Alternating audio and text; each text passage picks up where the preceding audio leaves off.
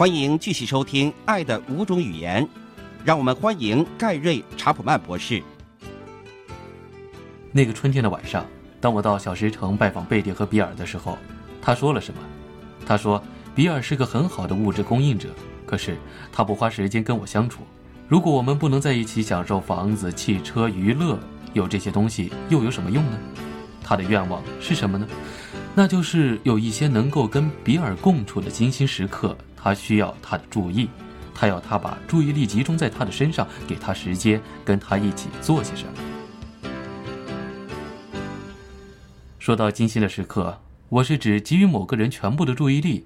我不是说坐在沙发上一起看电视。当你那么做的时候，是电视节目得到你的注意力，而不是你的配偶。我说的是坐在沙发上，关掉电视，注视着彼此并交谈，给对方全部的注意力，也可以是散步。只是你们俩在一起，或者上个小饭馆，彼此注视着对方交谈。当我全神贯注地跟妻子坐在沙发上二十分钟，而且他也如此待我的时候，我是把生命中的二十分钟给了对方。这二十分钟过去就不会再回来。我们彼此的给予是爱的一种有力的传达方式。一种药不能包治百病。在我给比尔和贝蒂劝告的时候，我犯了一个严重的错误。我假定肯定的言语对于贝蒂就像对比尔一样重要，因此我又回到了电话上，感谢比尔在过去的两个月中所做的努力。我告诉他，在以言语肯定贝蒂的事情上，他表现得很好，而且贝蒂听见了他的肯定。然后我承认自己的错误，我在爱的语言上给了一个错误的建议。我解释道。使某个人在情绪上感觉到被爱的事物，不一定会使另一个人也有同样的感觉。我告诉他，贝蒂的爱语不在于肯定的言语，而是精心的时刻。我又解释，给予对方全部注意力的意思，就是跟他一起做些他喜欢的事，并且全心全意的去做。例如，跟他去听交响乐。比尔说：“我可以看见他的眼睛亮了。”但是，然后我告诉他，他攀登事业阶梯的历史以及他所取得的成就。他又告诉我他将来的梦想。他知道，在五年之内，他就可以达到他的目标。你是想独自一个人到达那里，还是想跟贝蒂和孩子们一起到达那里？我问。查普曼博士，我要他跟我一起，我要他跟我一起享受我的成就。这就是为什么当他批评我在工作上花太多时间的时候，我总觉得很伤心。我是为了我们的未来而做的，我要他也有份，可是他老爱抱着否定的态度。你是否已经开始了解他为何总抱着否定的态度？比尔，我问。他的爱语是精心的时刻，你只给了他那么少的时间，以致他的爱箱总是空的。在你的爱里，他没有安全感。我告诉他，然后我告诉比尔，他必须学习贝蒂的爱的语言。他同意我的观点，他是这么做的。在比尔的记事本里，他记录了贝蒂的优点。现在他开始列出另一张新单子，上面列举了他所知道的贝蒂想和他一起做的事情。这些都是贝蒂以往提过的事。比尔的单子一共有九项，其中最重要的三项是：第一，开我们的旅游车到山区度周末。有时候跟孩子们一起去，有时候只有我们两个人。第二，跟他一起吃午餐，在一个讲究的餐馆里，有时候甚至在麦当劳里。第三，安排一位临时保姆看孩子，然后带他去吃晚餐，只有我们两个人。比尔给我看了单子，我给了他一些简单的建议，告诉他怎么做好每一项。比尔在接下来的两个月每星期做一件事，你有机会就去做。你会做到的，你是个聪明人。我继续说，如果你不是一个好的决策者，你就不会有今天的成就。你有能力规划你的人生，把贝蒂也放入你的计划之内吧。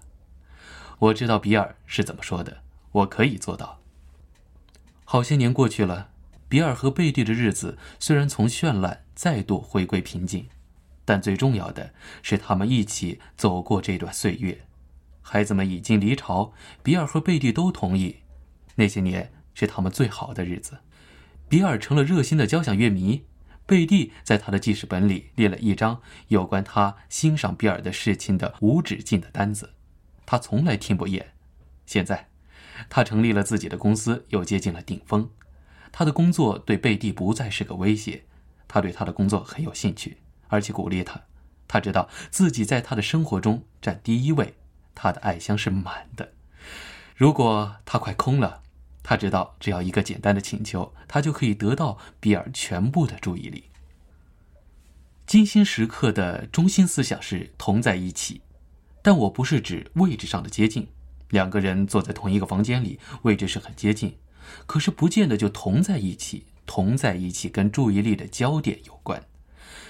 当一个父亲坐在地上把球滚给两岁的孩子时，他的注意力不是集中在球上，而是孩子的身上。就在那短短的一刻，不论时间长久，他们是同在一起。可是，如果这位父亲滚球的时候同时在讲电话，他的注意力就冲淡分散了。有些丈夫和妻子以为他们花时间在一起，其实他们不过是生活的很近。他们同时在同一座房子里，可是他们的心不是在一起。当一位丈夫跟妻子谈话时，一边看着电视上的运动节目，他就不能算是给妻子精心的时刻，因为妻子并未得到他全部的注意力。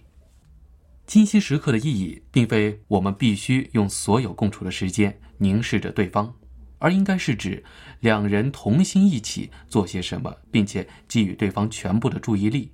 所参与的那项活动，其实也是次要的。重要的是花时间关注对方的情感，而活动只是创造那种同在一起的感觉的工具。当那位父亲把球滚给两岁的孩子时，重要的并不在于这个活动本身，而是父亲和孩子间所产生的那种情感。同样，丈夫和妻子一起打网球时，如果是真心的精心时刻，焦点不在于打球，而是在于他们花时间共处。要紧的是在情感层次上发生的事，我们花时间一起做事，共同追求某些东西，传达我们关心对方，喜欢跟对方在一起，并且喜欢一起做事。如果肯定的言语一样，金星时刻的语言也有很多种方言。最普遍的方言是精心的对话。关于金星的对话，我是指具有同理心的对话。两个人在友善、不受干扰的环境中分享他们的经验、思想、感觉和愿望。很多人抱怨他们的配偶不说话，不是指配偶一个字也不说，他们的意思是，他或她很少参与有同理心的对话。如果你的配偶主要的爱语是精心的时刻，这样的对话可以帮助他或她在情绪上感觉到被爱。精心对话跟第一种爱的语言是很不同的。肯定言语的焦点是我们在说什么，而精心对话的焦点是我们在听什么。如果我要用精心时刻来表达对你的爱，在那段交谈的时间，我会专心让你吐露心声，而且具有同理心的倾听你所要说的话。我会问些问题，不是以不耐烦的方式，而是以真实的渴望去问，为要了解你的思想、感觉和愿望。让我提醒你们，婚姻主要是一种关系，这种关系要求带着同理心来倾听，为了了解对方的思想、感觉和愿望。不幸的是，我们大多数人很少受过倾听训练，然而我们却擅长思考和讲话。学习倾听可以像学习外语一样难，可是，如果我们要传达爱，就必须要学习倾听。如果你配偶主要的爱语是精心的时刻，而其方言是精心对话时，就需要更加认真了。幸好有无数书籍和文章告诉人们如何培养倾听的艺术，我就不再赘述，而只提以下三个实用建议：第一，当配偶说话的时候，保持眼光的接触，这样可以防止你心不在焉，而且传达你对他或者他有着全部的注意力。用感觉来倾听，问你自己：我的配偶正体验着什么样的情绪？当你认为有了答案，就说出来，这样给了他或者他一个机会来说明他的感觉。二，观察肢体语言，紧握的拳头、颤抖的双手、眼泪、皱眉头和眼神的转动，可以给你一些有关对方感觉的线索。有时候，言语表达了某种信息，但肢体语言却表达着另一种信息。可以请求对方说明，以确定你知道对方真正在想些什么。感觉到什么。精心对话不仅需要带着同理心倾听，还需要自我表白。当妻子说：“但愿我的丈夫愿意开口说话。”我从不知道他在想什么，或者他觉得怎么样。这表示她需要亲密感，想跟丈夫接近。可是如果她不认识一个人，她怎么能感觉与他亲近呢？为了使妻子感觉到被爱，丈夫必须学习表白自己。如果妻子的主要爱语是精心时刻，而他的方言是精心对话，那么，除非丈夫能够告诉妻子他的思想和感觉，否则妻子情绪的爱箱永不会被填满。自我表白对我们有些人来说是不容易的。许多成年人从小生长在一个不鼓励甚至责备他们表达自己思想和感觉的家庭中，在这种成长背景下进入成年期。我们很多人就会习惯去否认自己的感觉，跟自我情绪失去了联系。对于在这种背景下长大的成年人来说，决定学习精心对话，就像是学习一种外语。我们可以做到，但是我们首先必须跟自己的感觉重新建立联系，要意识到我们是情绪的动物。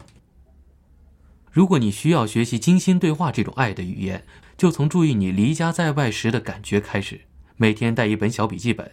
并问自己三次：过去的三个小时中，我感觉到了什么情绪？在上班途中，当后面那个开着车的家伙紧贴着我的车尾巴，我会有什么感觉？